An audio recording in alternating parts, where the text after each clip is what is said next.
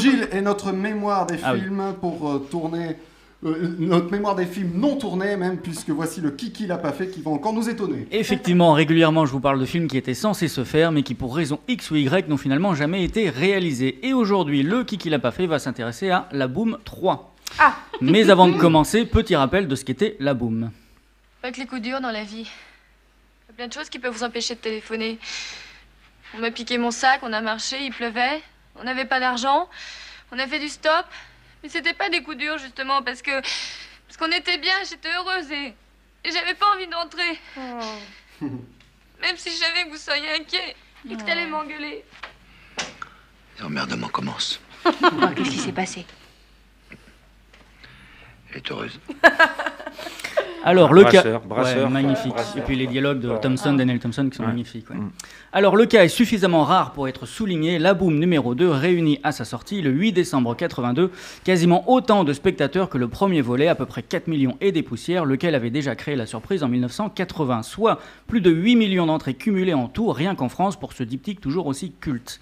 Dès lors, une question nous brûle les lèvres, pourquoi n'a-t-il pas eu de troisième opus? Le projet avait pourtant été évoqué au début des années 80 avant de se voir malheureusement cassé dans l'œuf.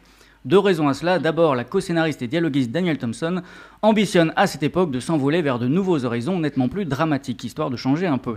En 98, le cinéaste Claude Pinoteau confirme au journal Cinébule Daniel rêvait d'aller à Cannes, de travailler avec Patrice Chéreau, c'est autre chose effectivement, de faire des films plus intellectuels, pourquoi pas? Et à cela s'ajoute ensuite le refus de l'héroïne phare, Sophie Marceau, cherchant elle aussi à s'émanciper. Bref, en 82, il n'y a que Pinotto de réellement motivé, à son grand regret. Cela n'empêche pas la bande de se reformer en 88 pour l'étudiante. Comme, Ouais, comme d'habitude, Thompson écrit le plus gros, Pinotto met en scène et Marceau interprète cette fois aux côtés de Vincent Lindon. Et si le ton diffère légèrement de la boom, beaucoup y voient malgré tout une suite plus ou moins cachée, Ouais. mélange de légèreté et de romance. D'ailleurs, les auteurs jouent la carte de la filiation jusque dans le choix du prénom de ladite étudiante, Valentine, en lieu et place de Victoire dans la boom. En revanche, le succès, lui, se révèle nettement moindre, 1,5 million de spectateurs. Finalement, il aurait été préférable de faire une boom numéro 3.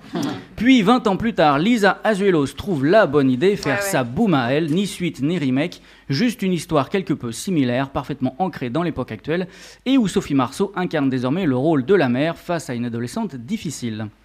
À la fois continuité discrète et bel hommage, il suffisait d'y penser. Le film s'intitule effectivement LOL et séduit plus de 3 millions de curieux nostalgico-romantiques.